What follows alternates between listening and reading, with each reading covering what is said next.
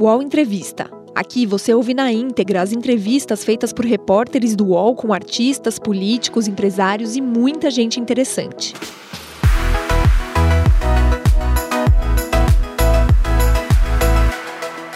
Olá para você que nos acompanha nas plataformas do UOL. Eu sou Higino Vasconcelos e estou aqui para mais uma edição do UOL Entrevista. Hoje com Manuela Dávila, do PCdoB, candidata derrotada no segundo turno por Sebastião Melo, do MDB, nas eleições aqui em Porto Alegre. Também participa conosco a colunista do UOL, Maria Carolina Trevisan. Tudo bem, Manuela?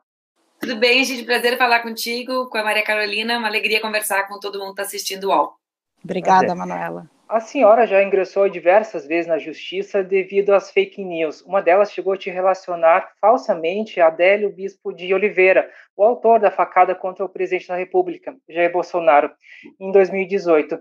Em algum momento das eleições deste ano, as fake news se tornaram incontroláveis e qual delas mais te incomodou? Então, na realidade, elas são incontroláveis desde o início do, da utilização delas na política do Brasil, ou seja, pelo menos desde o ano de 2015, eu sou vítima recorrente de notícias fraudulentas que se somam e se sobrepõem umas às outras, né?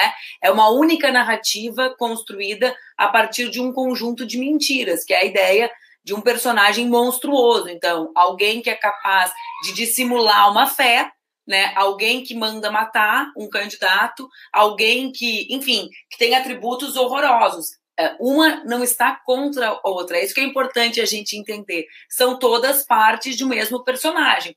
Uh, e Gino, nós derrubamos mais de 600 mil fake news numa cidade com 1 milhão e 500 mil habitantes. Eu acho que eu não preciso responder se elas estavam sob controle ou não. Elas estavam sob controle da estrutura articulada pelo gabinete do ódio, pelos perfis ou pelos gabinetes do ódio, porque acho que é importante que a gente passe a se referir a isso no plural, porque nunca houve só um gabinete a destilar e construir redes de ódio na internet, são dezenas deles, então, uma rede que esteve controlada por esses gabinetes e que teve um papel que acho que as pessoas podem julgar por si só, né? Mais de 600 mil numa cidade de 1 milhão e 500 mil habitantes, dá um pouco a ideia de quantas pessoas tiveram acesso a, a essas notícias. Mas teve alguma que mais te incomodou, que chegou a falar na live com o Guilherme Boulos, que estava na rua e se deparou com uma fake news no caminhão de som. Teve alguma específica que te incomodou mais? Todas elas me incomodam igualmente, Gino, né? Eu, eu, repito, elas fazem parte de uma narrativa que colocam, por exemplo, a minha vida em risco quando inventam que eu articulei a execução do presidente da República, né? Que colocam a vida da minha família em risco, que fazem com que eu tenha que mudar as minhas práticas e os meus hábitos. Então, tu vê bem, eh, talvez a que tenha mais me magoado e machucado pessoalmente seja o conjunto de notícias falsas relacionadas à minha fé porque fizeram com que eu tivesse muito mais dificuldade de estar nos espaços da minha religião, que é a Igreja Católica, né? Uh, mas isso não significa que essa tenha sido a mais perigosa. Uh, inventar um envolvimento meu com a facada do Bolsonaro coloca a minha vida em risco permanentemente. Essa é uma daquelas que jamais deixou de circular. Né? Óbvio, uh, a gente pega essas duas e um outro conjunto imenso dessas notícias uh, dessas notícias fraudulentas são relacionadas à minha condição de mulher. Essas vocês acompanham, né? 90% das ofensas nas redes sociais no segundo turno da eleição foram dirigidas a mim. Então é difícil escolher só uma, Higino, quando nós temos milhares delas circulando, né? Só em 2018 foram mais de 13 milhões que nós retiramos do ar. Agora, numa eleição de pouco mais de 50 dias, 600 mil. Eu estou falando das que a gente identifica, né? Nós não conseguimos descobrir nada que circula no WhatsApp, por exemplo. Uhum.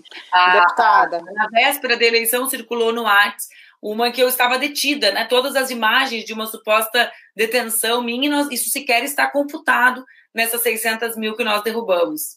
Deputada, de, de qualquer forma, houve um avanço né, em relação às fake news de 2018 até aqui. Porém, essa característica que a senhora acaba de, de falar sobre a condição de mulher, a, dimensão de gênero, ela é uma característica das fake news, né? Os alvos da fake news, muito mais vezes, são as mulheres, não por acaso que foi a senhora mais atacada nessa eleição, a senhora é a Marília Reis. É, essa situação, essa condição, assim, não te chama atenção, por exemplo, quando a senhora esteve num debate e houve ali um ataque pessoal né, de um outro candidato, o Maroni, é, o fato de os homens, os outros candidatos que também estavam disputando, não se posicionarem, será que não passou da hora assim, dos homens não toma, tomarem também posição em relação a isso? Não é defender a mulher, mas é se posicionar em relação a ataques de violência quando a condição de gênero é o principal fator que move isso? Uh, Carol, uh, Uh, eu acho que são, são debates diferentes, né? As, os dois temas que tu trazes. Então, de um lado, a gente tem o tema das fake news e de como eles se organizam e organizam a disseminação delas a partir de determinados gatilhos. Eu, nesse livro que escrevi, que lancei esse ano, tento sistematizar algumas, alguns dos elementos que eles utilizam de maneira mais forte. Uh, está a questão de gênero, está a questão uh, da religiosidade, está a questão uh, do racismo muito fortemente, né? Nós não tínhamos uma candidata negra ou um candidato negro no segundo turno no nosso campo para saber como seria, mas nós temos o caso emblemático da execução de Marielle Franco, para lembrar como os corpos negros uh, têm um tratamento já muito pronto nas fake news. Então, de um lado, existem as fake news. De outro lado, existe uh, a violência política de gênero e como uh, os homens se utilizam dela para alcançar os seus objetivos.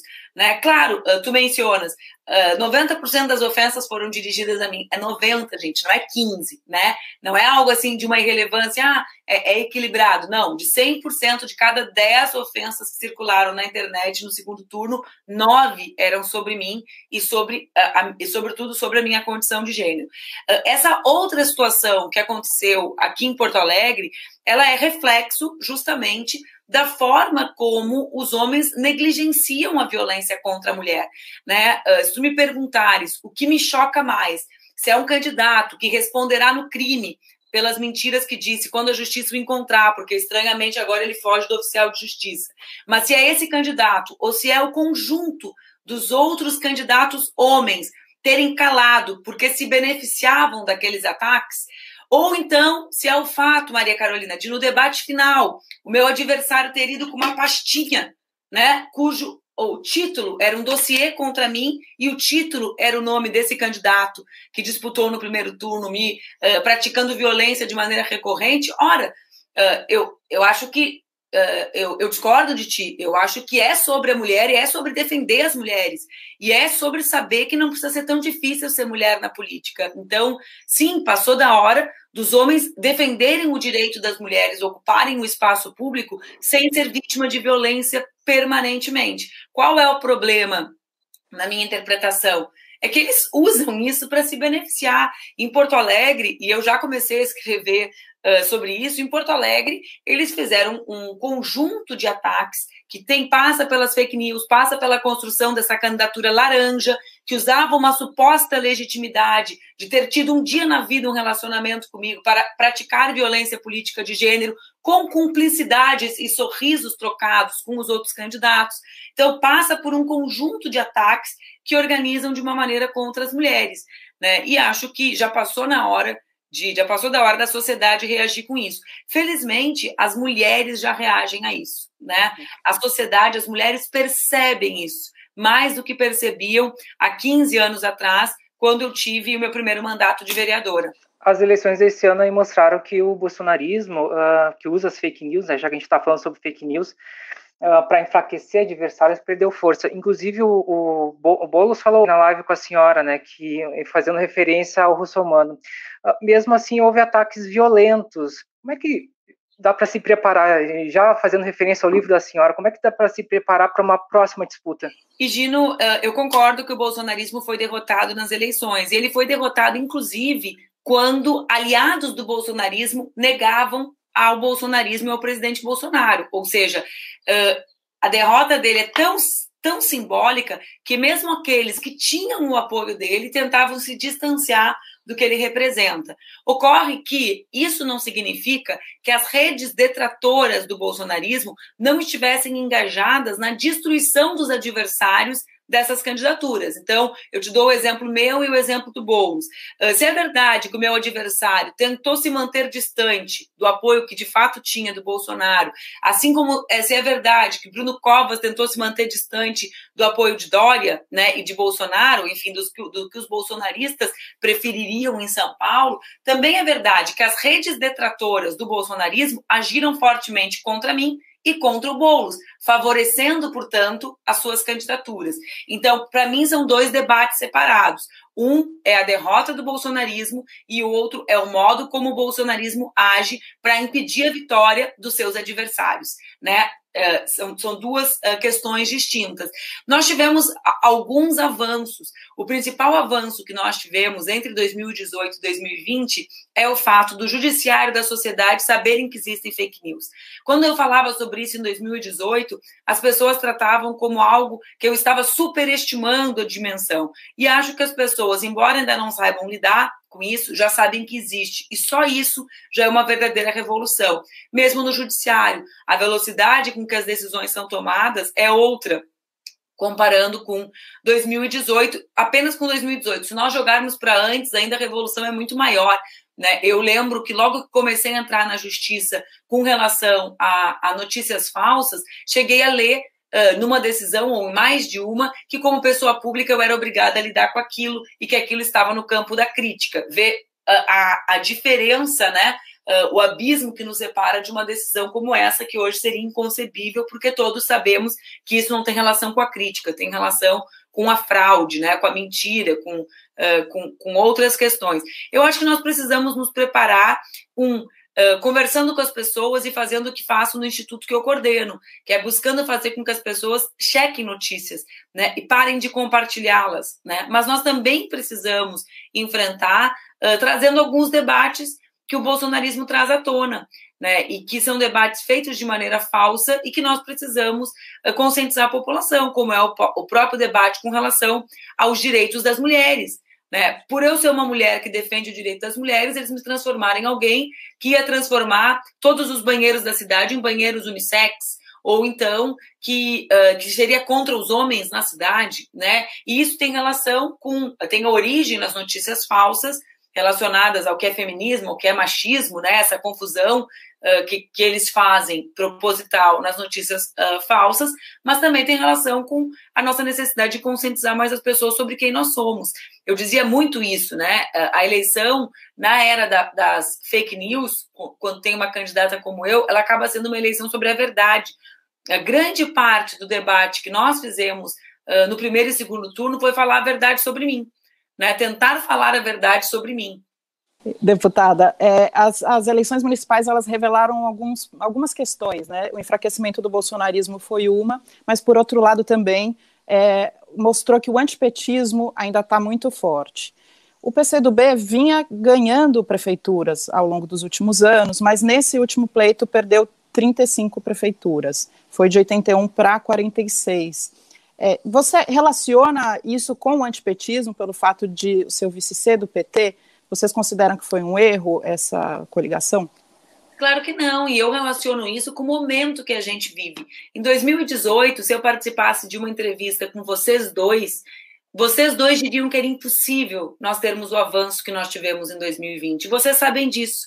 Então a gente precisa analisar o avanço que nós tivemos dentro de uma leitura histórica. Em 2018, o bolsonarismo venceu e venceu com um conjunto de valores que impunha à sociedade, uh, a partir dos, dos, métodos que nós já debatemos, que fez com que a sociedade tivesse, digamos assim, uh, um, uh, vivesse um movimento anti, antipetista, anticomunista, tudo junto. E há muito tempo nós falamos sobre isso, Carol. Se iludem aqueles que acham que podem ser de esquerda e que não, e que não terão os impactos do que é o antipetismo e o anticomunismo, porque não é antipetismo anti um partido ou anticomunista anti um partido, é anti as ideias que nós representamos. O bolsonarismo se constrói fortemente na sociedade, tentando desconstruir quem nós somos e o que defendemos. Então, 2020, o resultado que nós temos, na minha interpretação, é extraordinário diante da derrota que nós tivemos em 2018, gente.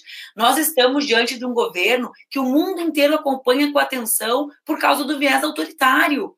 É, é, sobre isso que nós falamos. Quando acabou 2018, o primeiro convite que eu tive para falar fora do país foi na Itália, para os pracinhas da Segunda Guerra que haviam enfrentado o fascismo. E eles alarmados com o que acontecia no Brasil, ou seja, não era uma mania, não era uma invenção ou um exagero daqueles que tinham enfrentado o processo eleitoral aqui. Então, diante do que nós vivemos, no último curto período, né, a política ela não é uma fotografia, ela é um filme né? Ela é um, ela é um ato contínuo, né? Ela está acontecendo, ela não acontece num único dia.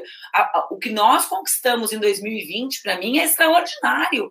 Nós vermos a nossa força em cidades relevantes como Porto Alegre e São Paulo, a vitória que tivemos em Belém, né, a disputa travada em Vitória, enfim, estou trazendo algumas das capitais uh, em, que, em que chegamos ao segundo turno e fomos derrotados depois de uma eleição como foi a de 2018. Eu realmente acho que a gente precisa se lembrar do que pensou em 2018 para avaliar 2020. Analistas, jornalistas aqui do Rio Grande do Sul entendem que a senhora não conseguiu angariar votos entre a população mais carente e com menor instrução, apesar do discurso voltado aos mais pobres. Primeiro, a senhora concorda com isso? E, em segundo, o que, que faltou de fato? Na verdade, nós enfrentamos uma eleição muito difícil. Eu não concordo com essa avaliação, porque o resultado é um resultado absolutamente equilibrado em todas as regiões da cidade. Agora, é evidente, como nós perdemos, é natural que nós percamos na maior parte das regiões. Isso é estatística, é matemática, não teria como ter um resultado diferente numa cidade com as proporções de Porto Alegre. Agora, vê bem, Gino, nós enfrentamos no primeiro turno um conjunto de 10 candidaturas que enfrentavam a minha candidatura. Todo o tempo de televisão, todo o recurso do fundo partidário, absolutamente toda a disputa se dava em torno de me descaracterizar, né, de tentar uh, colocar marcas negativas em mim, uh, sem debater nada para a cidade. Nesse primeiro turno, nós tivemos um fato né, que tem sido pouco debatido, que foi a retirada da candidatura do Fortunati. Né, em condições, uh, enfim, num jogo absolutamente articulado que fragilizou, uh, que, enfim, que fez com que o jogo fosse alterado, digamos, quase nos 40 minutos do segundo tempo. E no segundo turno, nós permanecemos assistindo essa união, né, toda de partidos de extrema direita, do bolsonarismo, com um candidato que se apresentava como de centro para enfrentar. Acho que a vitória, uh, digamos, acho que aquilo que nós conquistamos foi muito importante. Quando a gente debate fake news, às vezes é estranho porque as pessoas não assistem. Mas tu vives em Porto Alegre e tu viste como os caminhões de som circulavam na cidade, não sou eu que estou dizendo, né? um dos deputados mais ligados ao bolsonarismo, que agora tenta fazer da sua filha vereadora, né, a partir da montagem do secretariado, espalha, botou 10 caminhões de som na cidade dizendo que nós liberaríamos a carne de cachorro e destruiríamos as igrejas. Isso está documentado, isso está filmado.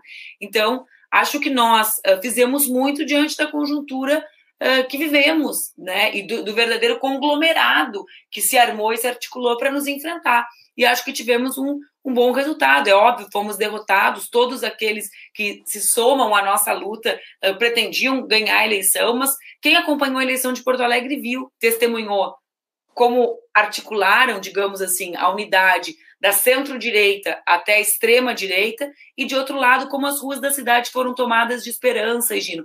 Para mim, isso é muito significativo. Nosso campo político não ia ao segundo turno desde 2008 em Porto Alegre, ou seja, há mais de uma década nós vivemos uma condição mais fragilizada na política da cidade.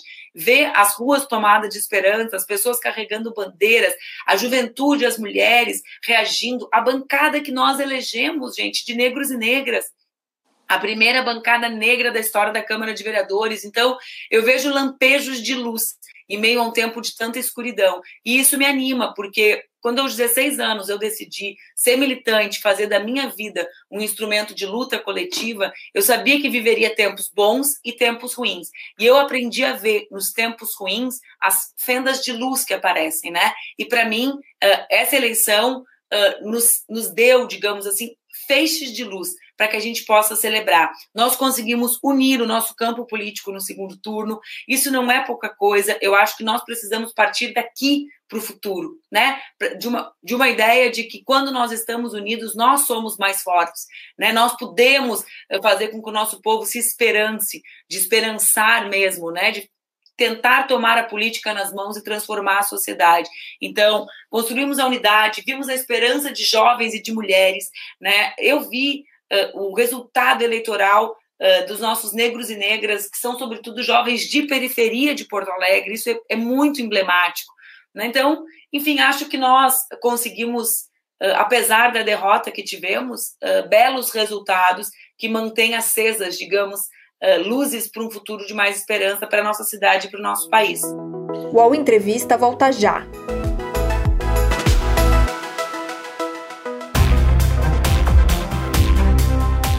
Baixo Clero é o podcast de política do UOL. Toda semana eu, Carla Bigato, converso com os comentaristas Maria Carolina Trevisan e Diogo Schelp sobre temas que dominam a pauta política brasileira. Você pode ouvir o Baixo Clero e outros programas do UOL em uol.com.br podcasts, no YouTube e também nas principais plataformas de distribuição de podcasts. Deputada, é muito interessante isso que a senhora fala, e especialmente ligada à juventude, né? A juventude se mostrou uma força mobilizadora muito importante para a esquerda, né? Mas, ao mesmo tempo, tem alguns desafios, e um dos principais desafios, acho que é dialogar com é, o público evangélico. O que, que você aprendeu nesse pleito? O que você pensa sobre essas pessoas em especial, com esse perfil evangélico? Como dialogar daqui para frente, falando em futuro?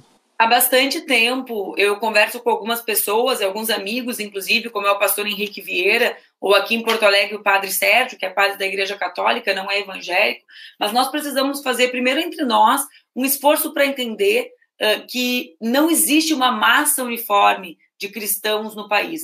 E acho que quando a gente faz isso, uh, Carol, a gente uh, entra num, numa forma, numa construção política que não tem relação com a nossa história. Né? Os cristãos no Brasil, historicamente, foram aliados das nossas lutas. Né? Eh, essa é a origem, digamos, das pastorais da Igreja Católica, essa é a relação do trabalho de comunidade de parte dos evangélicos. Acho que é fato que nós não, não temos como uh, dialogar com determinadas organizações que não têm disposição para o diálogo, né? E que se constroem, inclusive, a partir do ódio da violência política contra nós.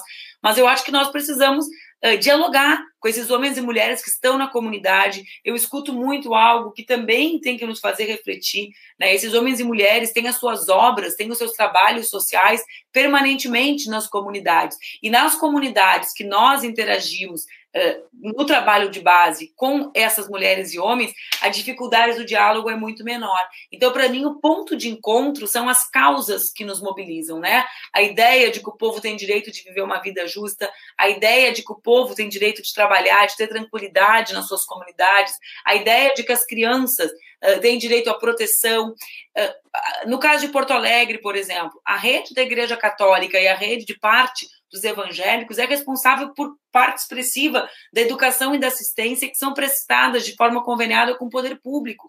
Tu entende? Então, a gente precisa, na minha interpretação, entender quais causas comuns nós temos e, a partir do trabalho real de base, diminuir o espaço para que as mentiras, né, articuladas uh, com intenção de nos dividirem, tenham tanto impacto. Outro ponto aí que se comenta em relação à, senhora, ao resultado das urnas, é a contrariedade da senhora uh, para as PPPs, as parcerias públicas privadas.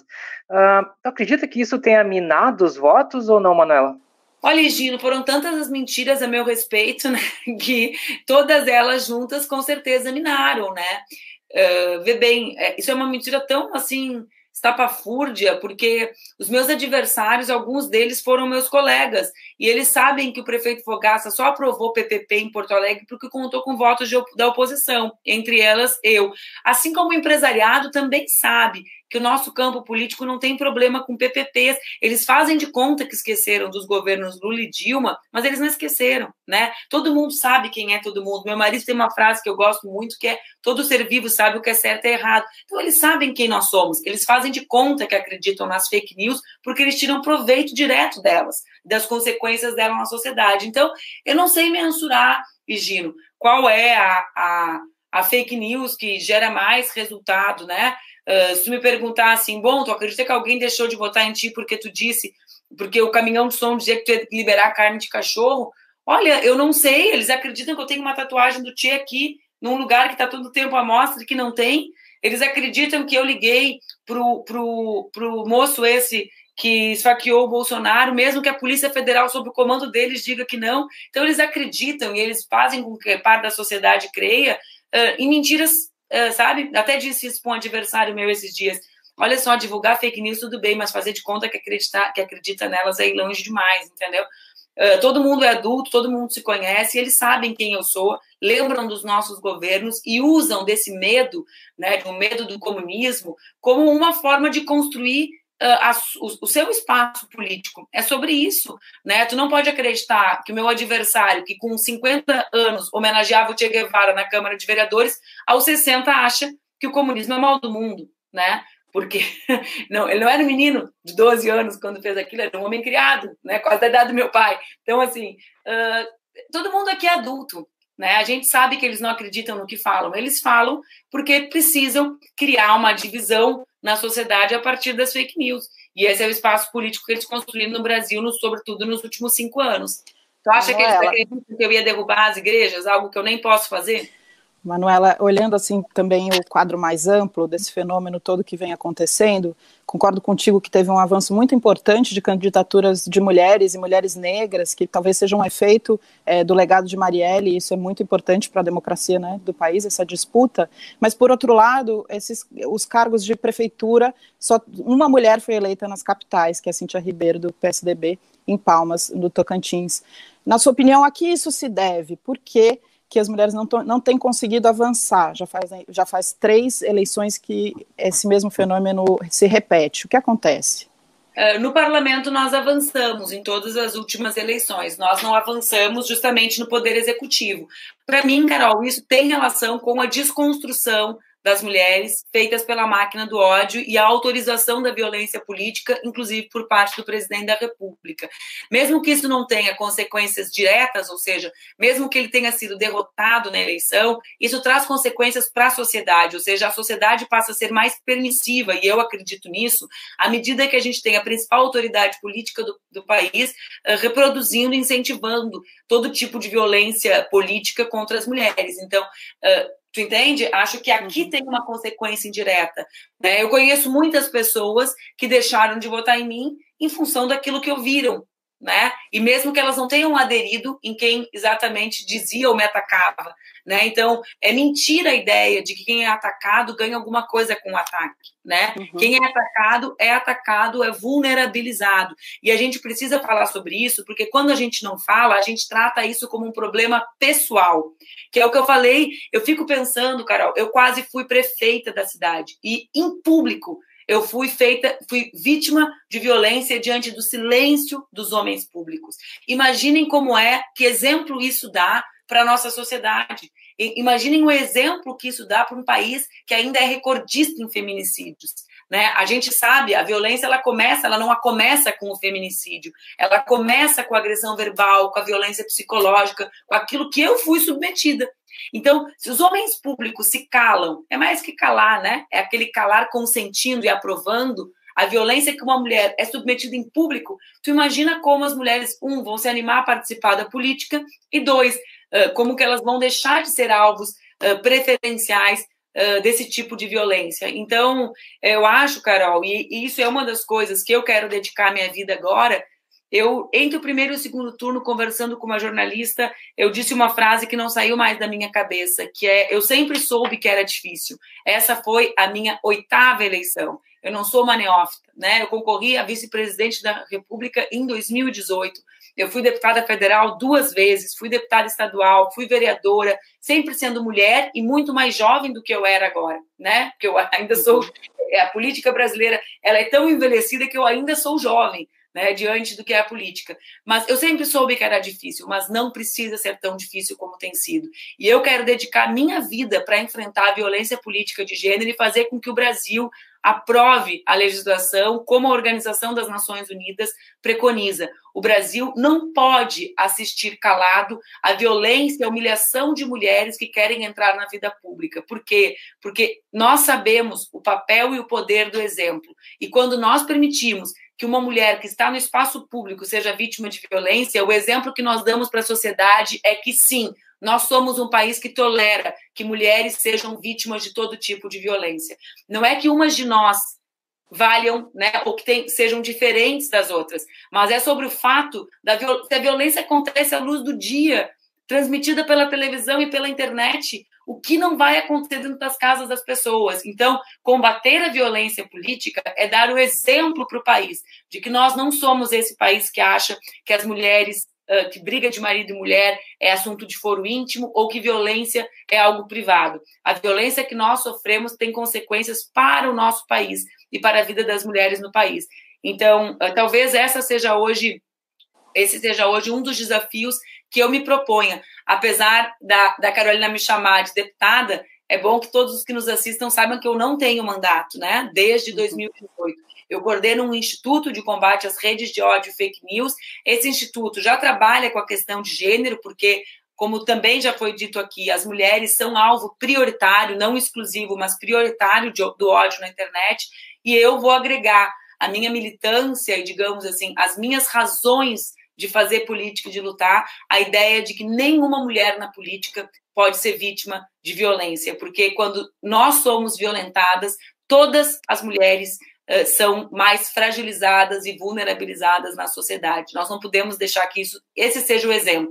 Um comentário rápido, né? Por acaso que as mulheres são justamente a principal força de oposição ao presidente Bolsonaro, né? Não, não é por acaso. Não é mesmo por acaso, cara. Não é por isso que. E é por isso também que eles nos temem tanto, né? Porque a política que nos trouxe até aqui a política que deixou com que crianças não tenham vaga nas creches, a política com que, que deixa com que o sistema de assistência social tenha sido destruído, a política do acordão e do conchavo, ela é sobretudo a política masculina. Nós, mulheres, queremos fazer política junto com os homens, mas nós queremos reinventar a política, transformar a política num espaço mais humano, solidário, que tem relação com os papéis que nós cumprimos historicamente na sociedade. Então, enfrentar ao machismo na política é enfrentar a essa política superada também, porque ela tem a cara desses homens, né? Desses esses que se reúnem em espaços de decisão masculinos, que fazem as coisas do seu jeito e que estão entregando para o povo a política como nós temos visto. Então, eu tenho uma certeza, Carol, quando nós estivermos na política em condição de igualdade com os homens, que é só o que nós desejamos, né? Nada mais, nada menos, em condições de igualdade. Isso também será uma força transformadora da própria política, da política como um instrumento de construção de saídas coletivas.